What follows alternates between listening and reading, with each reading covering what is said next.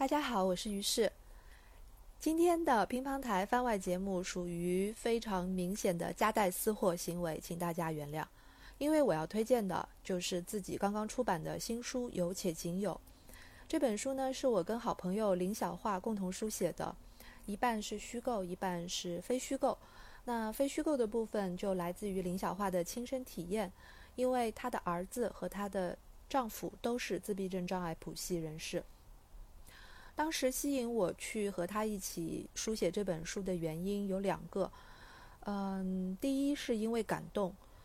因为我从来都没有想过做一个自闭症孩子的母亲和做一个自闭症丈夫的妻子需要付出那么大的努力，做出那么大的包容，而且还需要智慧。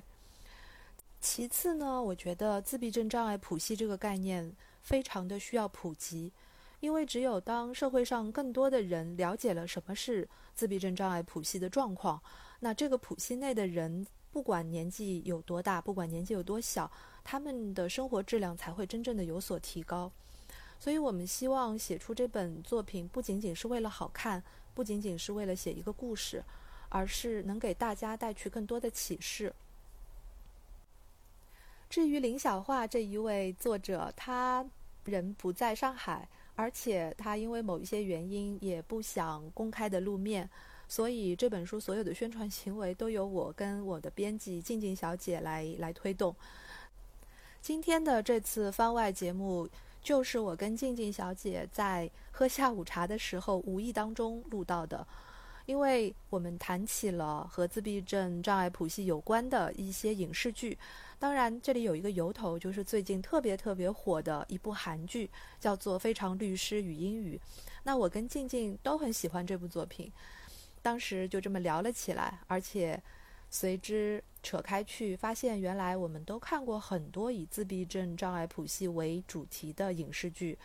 比如说《雨人》，比如说《自闭历程》。比如说《生活大爆炸》，还有香港的一部电影叫《黄金花》，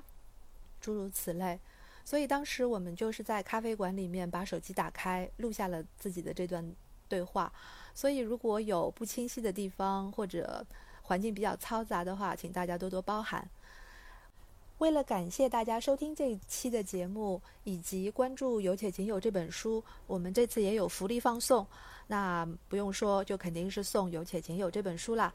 所以我们的游戏规则是：嗯，最早的两位在公众号平台给我们留言，告诉我们你对于自闭症谱系障碍这个话题，或者是看完了《有且仅有》这本书之后的感想的听众。将会收到由我送出的亲笔签名的有且仅有的新书。嗯，好，先在这里谢谢大家。那接下来就请收听我跟静静小姐在咖啡馆关于自闭症题材的书和电影的一番畅所欲言。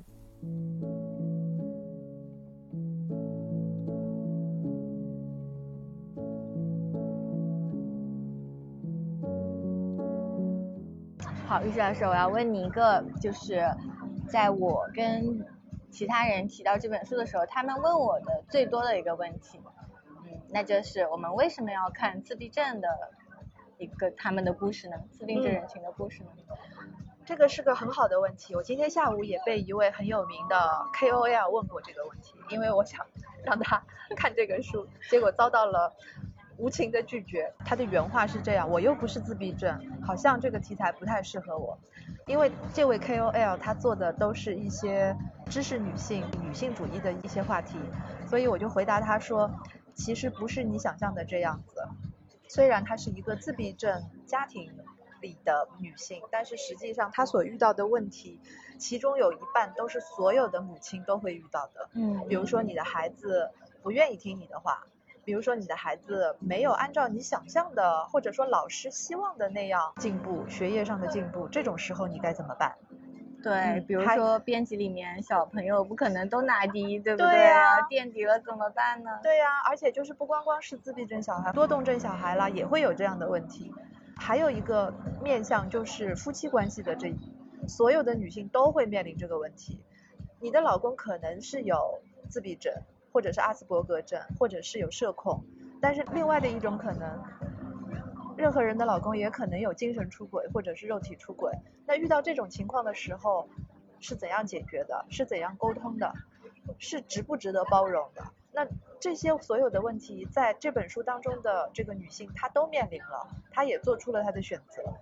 所以，与其说这本书是写自闭症谱系障碍家庭的，不如说它就是写一个遇到了很多很难解决的问题的女性。就从这个面向去看的话，我觉得对所有的家庭主妇、妈妈都会有帮助的。其实我看这个故事的时候，嗯，小朋友的那部分当然是非常有趣的，但是她丈夫的那段，其实我也是特别感兴趣的。大家肯定都看过很多年前一部非常爆火的美剧，叫《大爆炸》，里面的 Sheldon 就代表了一部分的，其实他是一个比较极端的一个案例，但是可以说，我觉得他代表了很多理工男的工作状态，然后他们对跟人交往的一个状态。如果你的老公或者男朋友是一个这样的理工男，他一心扑在自己的工作上，然后他对世界的理解可能没有在社交上面比较灵活的那些人一样比较的灵活的，那那么就是这样的男性跟他交往起来，我觉得跟这个故事的女主角她跟她的丈夫 Nathan 的互动其实是有一些相通之处的，我觉得也非常的有意思。我前两天看了一个视频号，它的标题叫做 Sheldon 是金牌男友，是吗？对，他为什么会说是金牌男友呢？因为当他的女朋友也是一个理工科的这么一个天才，然后当他的女朋友对其他的男性产生了单纯的欲望的时候，他们是怎么解决的呢？Sheldon 呢就让 Amy 直接到酒吧去找那个壮男，Amy 就用他自己的方式向这个壮男表白了，说就是说我喜欢你的什么。但是呢，他说的是一个用的是生物学的那种术语来说的，对对，然后直接把那个猛男给说懵了，他根本不知道就是 Amy 在说什么。这个时候 Amy 就清醒了，说虽然就是会有这样的一种冲动，但事实上我们不是同一种人，也没有办法再沟通下去。然后他就回过头去找了 Sheldon，Sheldon 跟 Amy 就愉快的回家了。这种故事我觉得是男女交往当中值得学习的一种办法。对，因为有一段时间网上就是对这种。理工男还是比较追捧的，因为像现在比较热门的这种工作，比如说大厂的这种程序员啊什么的，好像一直都是说女孩子们觉得他们的工作比较稳定，人比较木讷，然后又对感情比较专一，这是不是也是一种哎刻板印象？也是一种刻板印象。其实这个书还有一个很重要的面向，就是关于所谓什么叫做正常人。其实，在二零三七年这个部分，我们要讨论的一点就是正常人的这个概念，是不是也应该像自闭症的这个概念一样，它逐渐的谱系化，也就是说，他把这个刻板的范围逐渐的扩大化。那么，所谓的正常人，其实跟非正常人之间的那条界限，应该是变得越来越模糊才对。对，特别是它是一个谱系障碍嘛，等于说大家都在一个光谱上不同的位置而已。如果这个光谱足足够大的话，就是它从这个疾病的范围扩展到正常人，它其实中间是有一个过渡地带的嘛。可能我们每个人多多少少都会在这个光谱上占据一个位置。所谓自闭症谱系障碍跟正常人的这个谱系，它有一定的重合。那么在这个重合的部分，其实就是我们可以沟通的那一部分。我们就不要认为说跟我们有一点点不一样的人就是就是不正常的人，我们就不要理他们，我们就让他们自生自灭就好了。所以我我我跟李小花要写这本书，一个最大的愿望就是能够打破所谓正常人的这种狭隘的想法。关于少数群体的作品，其实它一一旦就是进入了就一个大众的一个视野里面，肯定是会遭遇到一个质问的，就是比如说。非常律师于英语，他也是在这个剧火了以后，他的制作人和导演也是遭遇了一些就是自闭症人士还有他们的家属的，就是一些质疑。你们表现的这个并不能代表我们所有的群体，对，然后也不能代表我们就是真正遇到的问题，也不能帮我们解决问题。然后这个导演其实他。的回答其实跟于适老师刚才解释的那些观点是差不多的，就是说我们其实做很多事情在不同的地方，然后面对不同的人群，我们所要去呈现的是不一样的。就是我们对大众来讲这个故事，那必然是嗯没有办法做到满足，就是我们像科普一样精准的、精确的这个要求吧。但是我们大的 想法是好的。其实最重要的就是能够让更多的人知道这些人群的存在，然后知道他们在面临的是一种什么样的境况，然后我们又能够做些什么。对。我其实是特别理解编剧，因为我们为了有且仅有做了很多的功课，所以我可以知道说自闭症谱系障碍每个人的状况是不一样的，你不可能有一个针对于所有人的解决方案，所以我可以看到非常律师语音语的这个编导在编这个戏的时候，已经做了很多的科普工作，包括他们如何来阅读和学习表情的，成年人他们是如何在。恋爱的过程当中，怎么样去学习正常人的表达感情的方式？还有就是自闭症谱系障碍的人群，在工作场合遇到的最大的问题就是不知道怎么样应对办公室政治，不知道怎么样面对玩笑，就是这些其实都是科普。但是可能一般的人就不会意识到，我觉得现这个对现在大多数年轻人其实是一个障碍，因为就是很多人一天到晚就是喊啊我要自闭了，我要社恐了，其实也是对这种复杂的人际关系的一种拒绝，因为很多年轻人会觉得办公室政治啊，或者说这种复杂的人际关系啊，然后对他们其实只是一种损耗，即使学会了也没有任何的就实际的 好处，对。但是可能怎么说呢？像自闭症患者面临这些问题的。解决方式说不定就是对职场里面 的这些小朋友们，可能也是会有一一定的启发的。对，一方面是就是对于有职场社恐的人有启发，还有一方面还是回到我们刚才说的大众跟社会的问题。因为你看到语音语能够被大家接受，是因为身边有人愿意接受它。嗯，对。包括指导的这个律师郑明熙，还有他从大学时候一起陪伴他长大的这两个女生，这两个女生非常非常的重要。太好了，太好了，我。看这个戏，我最感动的是，他拍出了一点很重要，就是自闭症谱系障碍人群旁边应该有关爱他们的人，这些人是连接他跟整个社会之间的一个最重要的桥梁。包括他后来找的这个男朋友，大家可以不接受他，但是要有一些人告诉所谓的正常人，我们是可以接受他这样子的，接受他听不懂笑话，接受他只吃一样东西，接受他有刻板行。接受他直话直说，接受他从来都不愿意说谎话。嗯，之前有就就是这个剧里面，所以说我最讨厌的那个就是那个 男同事，跟他们同期的那个小男生，就是一直都很对他很刻薄，然后就觉得。你们都说他是弱势群体，说他自闭症，但是所有的好处都给了他，他就觉得非常不平衡嘛。他觉得这是一种逆向歧视。是的，是的，这个也可以理解。但是这个戏到后来他也是被改变啦，最终还是觉得做一个傻乎乎的正常人，也可能更快乐，也会更真正的真正的被大家喜欢。所以他也改变啦。你看《非常律师语音语》的时候，最喜欢的是是哪一点？最喜欢的就是他那个女同事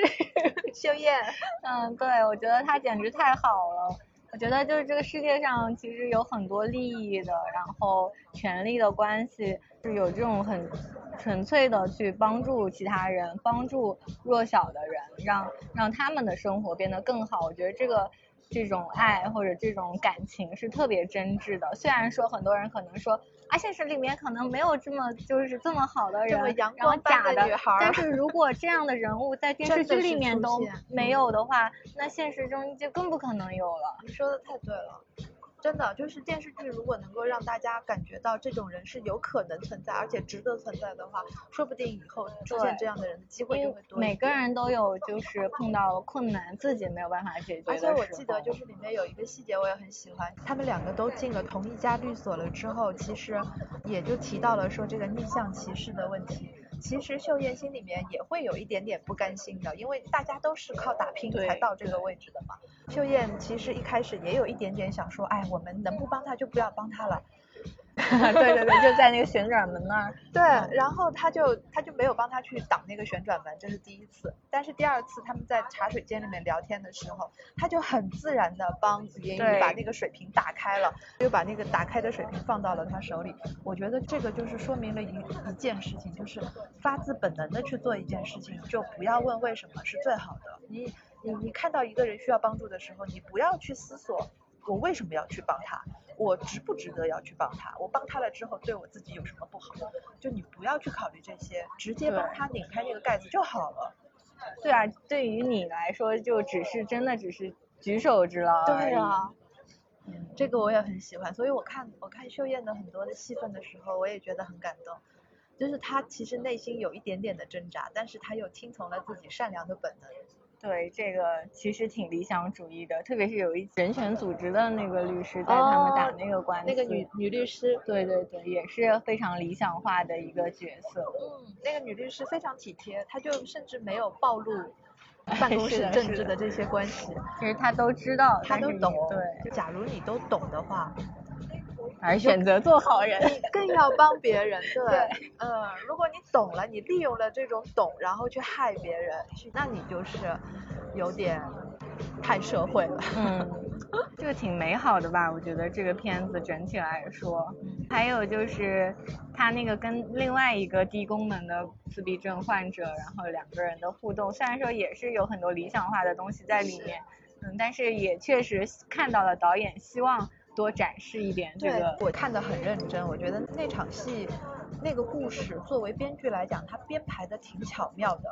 因为他把整个这个低功能跟高功能的这些障碍，他们会遇到的这些问题，编排到了一个非常可信的案件当中去。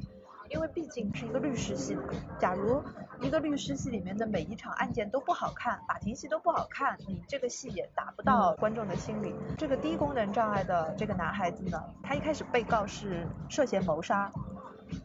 但事实上这个语音语能够通过这些调查了，能够通过自己的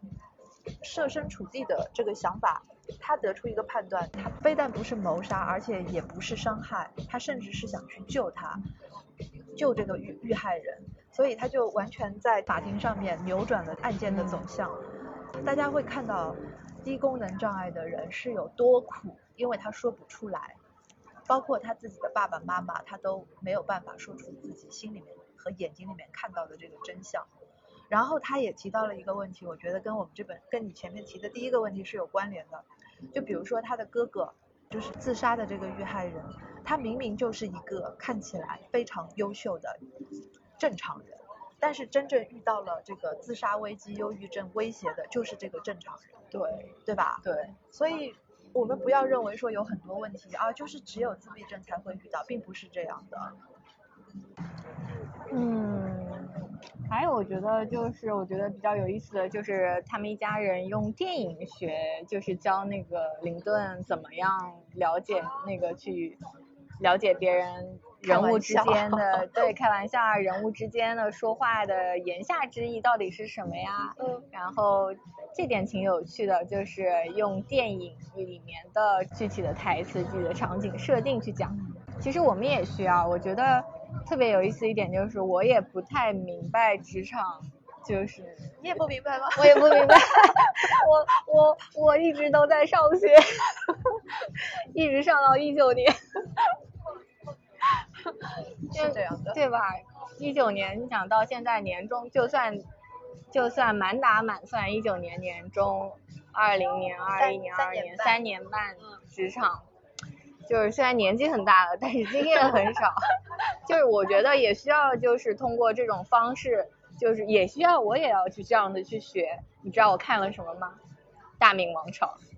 哇，看了宫斗剧。还有就是《甄嬛传》也看了 好多遍。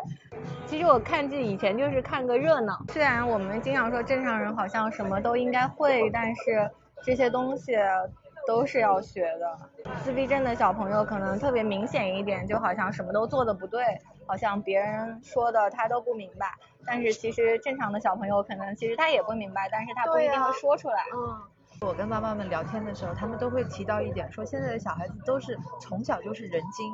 因为他们从小看的都是这些什么网剧啦、什么宫斗剧啦这些，所以 就在幼儿园的时代就已经非常的。能够处理人际关系了，跟老师之间的关系啦，跟同学之间啊，跟男同学、跟女同学都不一样的处理方式。他们会说这些小孩子都成人精了，但是你想想看，越是这样子的小孩子，越是就是跟这些自闭症的小孩差距就会越来越大。对，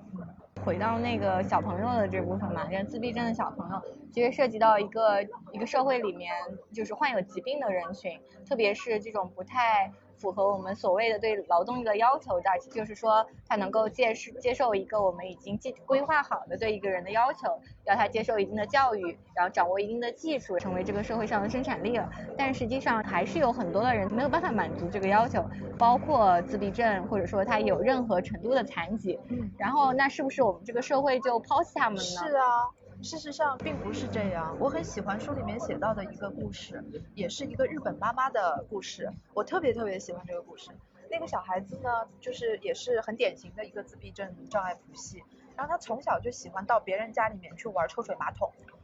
妈妈都崩溃了，因为整个社区的人都跑到他们家来投诉，说你怎么不管好你的小孩怎么样。后来呢，这个妈妈就发现说，与其我不让他去玩，因为这个你没有办法沟通，没有办法让他不去。那与其这样，我不如让他学会怎么样正确的玩水。所以这个妈妈就开始教这个自闭症的儿子做清除、清扫这个工作，从自己家的洗手间开始打扫。结果后来就把这个小孩子培养成为了一个清洁能手，以至于他在成年之后能够找到一个工作，而且是一个公职，就是政府会认可他在所有的清洁工当中是做的最好的。所以就给了他一个终身职业，所有小镇里面的公厕都由他来打扫。妈妈也很欣慰，因为觉得儿子有了一个自立的能力。嗯，所以我很喜欢这个故事。我也希望能够让更多的人能够意识到，就是他们并不是一无所成的，关键是要看怎么干预，怎么教育。对，刚才于适老师就是很轻描淡写的说了一句话，就是又不能不让他去玩。但是我觉得，就是父母能够意识到这件事情，就是做出这个选择，其实。是很关键的一步，就是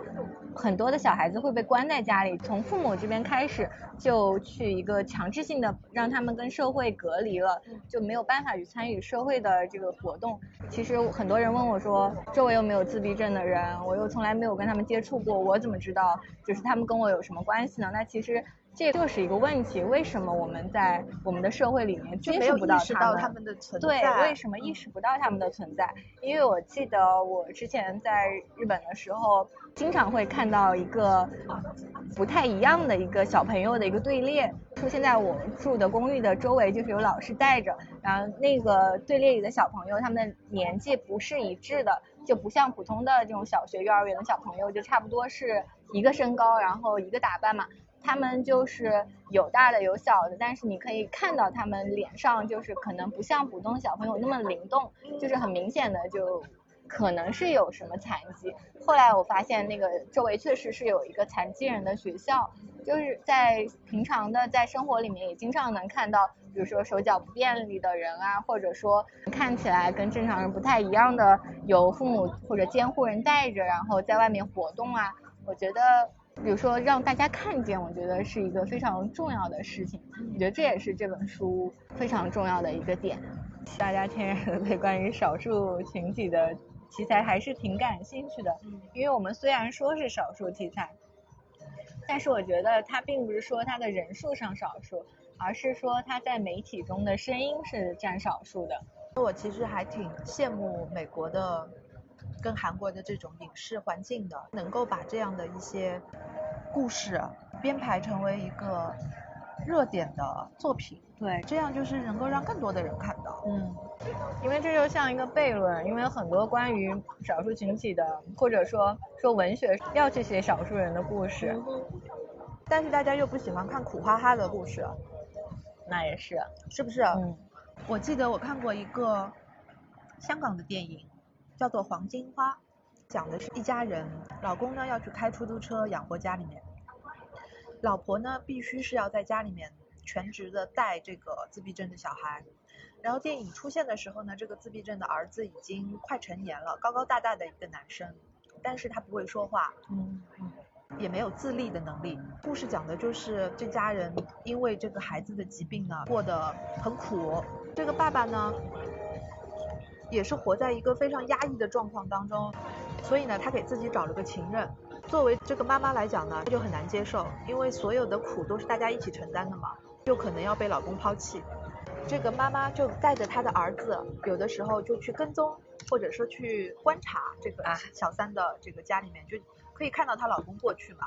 然后他们就躲在一个大楼里面，去偷看那个女孩子家的生活。带这个小孩子呢，是因为没有办法把这个儿子单独的留在家里面，所以呢，有的时候他们就妈妈拿着望远镜在看，儿子就是蹲在地上楼道里面吃点东西，等他妈妈看完。后来呢，就是高潮出现的时候，夫妻俩吵架，吵到一定程度的时候呢，妈妈就拿起了一把刀，想去把这个男人跟这个小三都给砍掉，就是已经到了这个到了这个程度。然后这个时候呢，突然出现了一幕，就是这个儿子从头到尾没有说过一句话的儿子，突然冲过来抱住了妈妈，夺下了那把刀。那妈妈在那个时候也没有说一句话，也是在哭，但是她明白了，就是我儿子虽然不会说话，大家都当他是个白痴，但是他懂，他懂我们家出现了什么问题，他懂我要去做什么。还挺感人的。我觉得这一幕是非常有力量的一幕。但是这一个电影也是一个小众电影，基本上没有什么人看过。然后估计看过的人也会觉得说，哎呀，好苦啊，就是你没有看到希望，你知道吗？但是我相信这个编导他在写这一幕的时候，他其实已经给了我们希望。对，你看起来他是一个白痴的人，他其实是懂的，就是可惜的是他没有早早的接受一些干预的教育。对，就是挺可惜的。其实这本书就是有 且挺有里面，我觉得比较就是实用性的一条建议，就是一定要尽早干预。嗯，像不然的话，你过了这个年龄，他的行为模式都固化以后，就很难改变了。那再让他学会正常正常的社会的一些规则，就更难了。嗯但是也，我觉得也不能就不让他们在这个社会上过下去。对呀、而且你也不能就把他们划作一个残疾人，就永远让他们被排斥在主流社会之外。说起来，嗯，如果不从工业社会对生产力的要求去 给他们划标准的话，其实人活在这个世界上，世界没有没有权利对我们要求什么呀。就是我不管是什么一样的状态，都应该能够开开心心的，或者说能够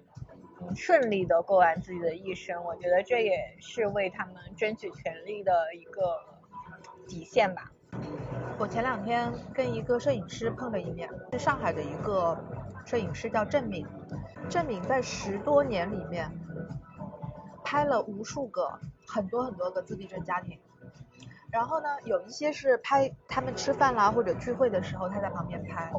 有一些呢是熟了之后他们去医院啦什么他都会跟拍。我很钦佩，就是你做了这么多家庭的一个记录工作，而且坚持了十多年。然后它里面就提到说，嗯，他跟这些爸爸妈妈打交道的时候，他们跟他讲的这些故事，他说里面有一个小孩子，也就是那种刻板行为，你跟他在一起的时候会非常的崩溃，因为你就是所有东西都是要按照按照他的那个规则来放好，否则就是他就不停的在那边磨。后来他爸爸妈妈帮他帮这个小孩子找了这么一个事情做，你猜去这让这个货架吗？对，不是货架，是图书管理员。哦因为就是所有的书放回去非必须要常放合适非常合适吧？这个就跟我前面说的日本妈妈去做清洁工的那个小孩一样，就是他一定会有什么地方是能够让他发挥他的特长的。所以看黄金花的时候，一方面很生气，一方面又会觉得很可惜。理图书室的这个事情，我也是很感慨，因为我在学校的图书室大概打工了一年，理理 理书架真的太痛苦了，就是对我来说是一个非常痛苦的事情，但是对他来说就是一个非常解压的，就是应该这个世界本应如此的一个事情，而且他做的肯定非常的开心，就何乐而不为呢？我们写这个书的时候，其实有两点我们是特别想规避的。一点就是说，随着很多的美剧跟韩剧的出现，我们会认为有一些自闭症，他就传奇般的是个天才。比如说像 Temple 的那个自闭历程，还有美剧《良医》，嗯，还有现在刚刚出来的这个韩剧嗯《非常律师语音语》，他们都描绘的是一种高功能的自闭症。然后当时我跟林小桦讨论的时候，就说我们特别不想让大家觉得有自闭症的小孩就一定是个天才，然后他在这个家里面能够干预这个小孩的原因，也是因为这小孩是个天才。我觉得我很不想给大家这样的一种印象，所以呢，我们在书里面又特地的加入了一个，也是以真实的人物为原型的女孩，叫 Olivia。Olivia 呢，她就是所谓低功能的自闭症，会有一些自残的行为，会有一些很难语言沟通的这个干预的这样的一种类型。所以我们也希望大家能够意识到，就是除了天才之外，还有一种可能性，就是这个小孩子真的他会。他会伤害到自己，所以你就更看不到他。但是，假如他在伤害或者是制造出某些某些骚动的时候，假如你碰到了这样的事情，能不能够意识到他这个并不是他自愿的，而是因为他是有这个疾病。嗯，就是我们是希望，当你下次再看到有一些状况的小孩的时候，不要第一个反应是去排斥，而是想要去理解他有什么样的一个障碍。而且他身边的妈妈，他身边的老师是有多么的辛苦，所以整个社会的包容，整个社会能够看到他们，是他们能够进步唯一的一个可能性。我特别喜欢这个科幻的部分，因为我我是一个对任何就是新的技术都非常。啊，感兴趣的，就是十万个为什么的童年，就特别是讲到脑机接口嘛，其实这个技术也是在很多科幻小说啊，然后包括这种对科技的展望、科技业界的这种展望里面非常寄予厚望的一项技术。然后其实它有一点点在对人的自由意志和人的灵魂的这些事情。是一个非常直面的一个冲击。如果说我们所有的行为，其实影响我们的都只不过是脑内的一些信号的反应，或者神经处的它们的连接的好不好，或者是某一个区域它的功能能不能正常的运行，那么人的灵魂和自由意志可能就真的只是非常虚的东西。看起来是一个科技问题，它背后一定会带来很多哲学问题。对。你想很多，我们特别是精神方面，就是性格，特别是人的性格，人可能有的人说一这个人他一辈子都是什么很温和的人，然后他忽然生了个什么病，性情大变，完全跟之前的人不一样了。他说的这个人，其实他这人还是原来的那个人，只不过是他可能脑部脑部对发生一些变化，好像就把他整个的存在跟他跟他的个人的历史就完全一刀两断了。还挺可怕的。记得一个就是家暴的案子，就是那个老公就呃就是他们租对对对，就是他们租的那个房子，房东的老老头儿他非常性格非常的暴烈，你就觉得他去骂。骂他们家人的时候就非常的让人对不能理解他怎么能这样子，但是就是随着剧情的发展，你会发现他其实是生病了，身不由己的去做这些身不由己的去骂人，或者说脾气很暴躁。我觉得这个其实也是跟这些抑郁，就是这些跟脑部或者跟神经系统有关系的疾病的相关的一个问题吧。就是我们在这个写这个书的这个时候，就意识到一个问题是，人的奥秘是根本没有解决清楚的。到现在为止，我们所谈论到的所有的人类的疾病，尤其是脑科、脑部的这些问题，我们到现在都没有答案的。嗯，包括自闭症，因为我为了这个书也看了很多自闭症的历史，就是它其实也是在短短的几十年当中才发展起来的一门学科。很多人会讲说。这个病是一个现代病，好像这些年才多起来的。这个说法当然正确，但是真正的背后的原因是因为我们对脑部、对人类的这个研究本身还非常非常的基础，所以意识到有这个状况的存在，也不过就是几十年前的事情。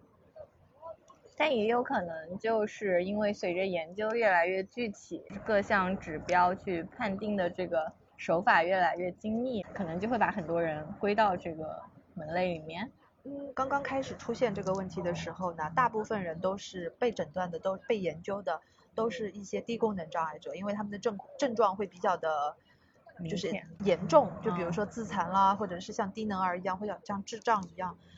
这些大家就没有办法去解决这个问题，所以他后来一开始会把自闭症纳入一个低能跟智障的，甚至是精神分裂症领域。随着研究不断的扩扩展、扩展、扩展了之后，才发现有了阿兹伯格症这样的一种新的分支，容纳进来的状况越来越多，所以现在才会变成了一个自闭症谱系障碍。嗯。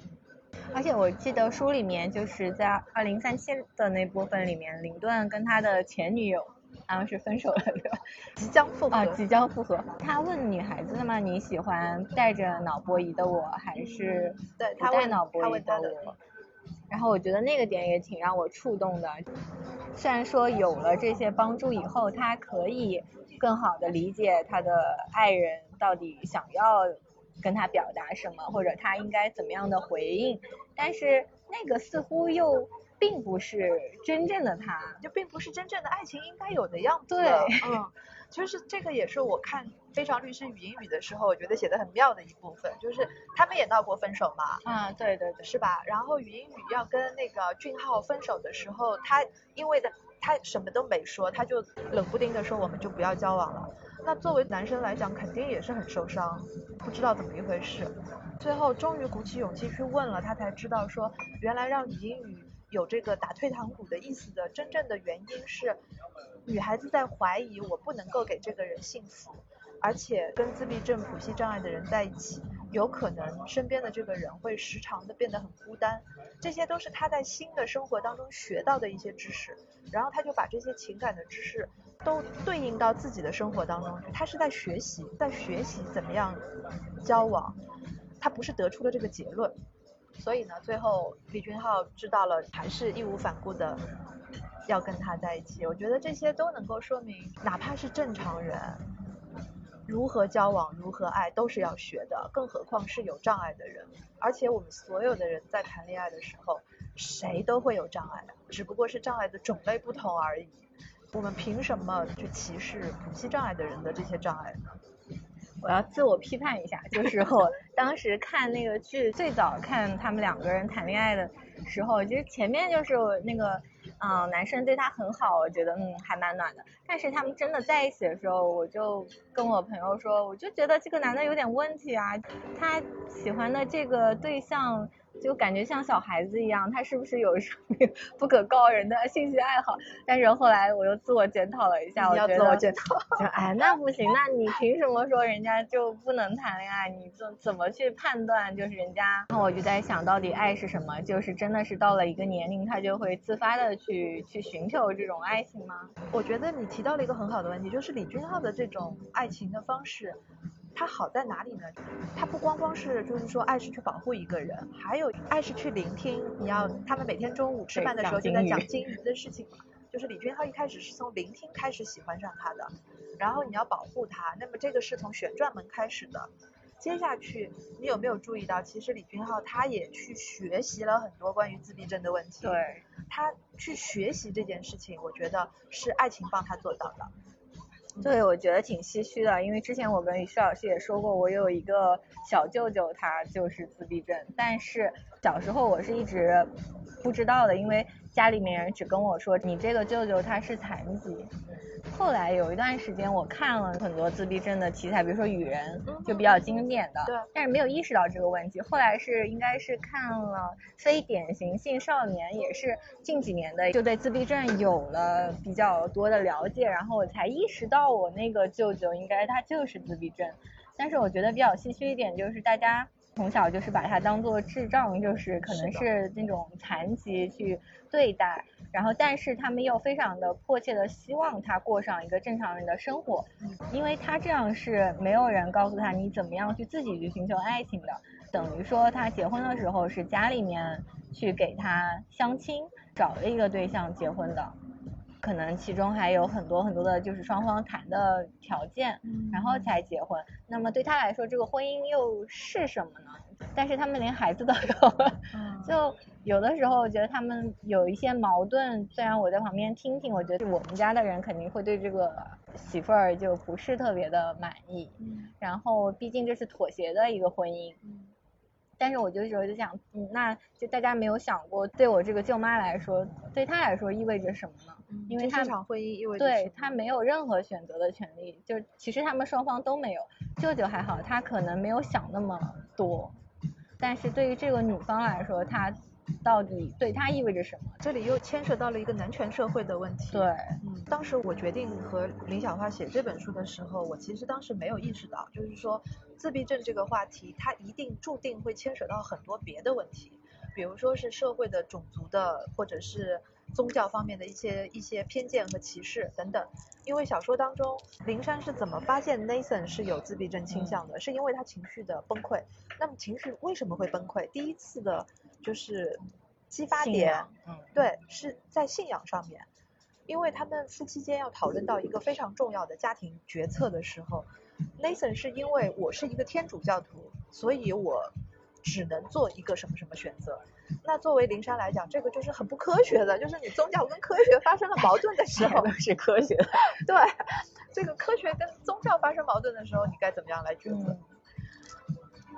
所以自闭症你看起来是一个是一个医学问题，但是最后所有相关的人，他们遇到的都不会是仅仅是医学问题，他们会遇到像你舅妈遇到的这种男权社会的问题，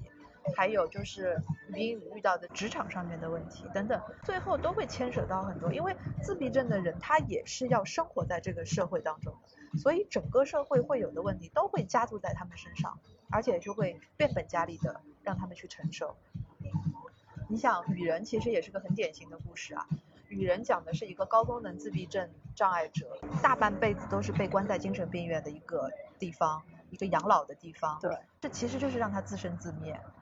这个故事当然就是精彩的地方是在于他的弟弟在多年之后找到了他，然后发现了他有这个奇妙的才能了之后，嗯对，然后他想做什么呢？他想利用这个天才去骗钱。比较现实。是吧？一个穷弟弟遇到了一个天才的哥哥，他第一个反应是，哎，我可以用这个哥哥去赚钱呢。看我们都会看到很多的关于自闭症题材的，我其实印象最深的就是《不是雨人》，倒不是说因为看的时间久了，而是因为我觉得兄弟俩之间的那个因为要去骗钱的那个故事太戏剧化了。我是不太喜欢这种特别戏剧化的自闭症的故事。我印象最深的就是 Temple 的自闭历程，嗯，那个故事是基于 Temple 的真实的故事来改编的。然后 Temple 又是一个自闭症历史上最有名的一个患者，他一辈子也没有结婚，也没有孩子，但是他可以说是在很大程度上改变了自闭症在美国的一个进程，而且他也做了非常大的贡献，比如说他设计了迄今为止最科学的一个屠宰场，他做了很多这种环保性的这种设计。然后大家都知道的那个拥抱机，最早也是他为了自己而发明出来的。所以我在写这本书的时候，其实其实希望对标的是像 Temple 这样的一个嗯人物，而不是像雨人这样的人物。所以回答你第一个问题，为什么不是自闭症的人也要看这个书？因为因为这是整个社会的事啊，这是整个人类的事啊。如果说感性一点，为什么我当时愿意跟林小花一起合作这本书，就是因为我被这种类型的母爱所打动了。我都没有想到一个妈妈是可以做到这样的程度，嗯，所以一开始打动我去做这件事情的原因是这种有智慧的母爱，而不是说是一个自闭症的故事。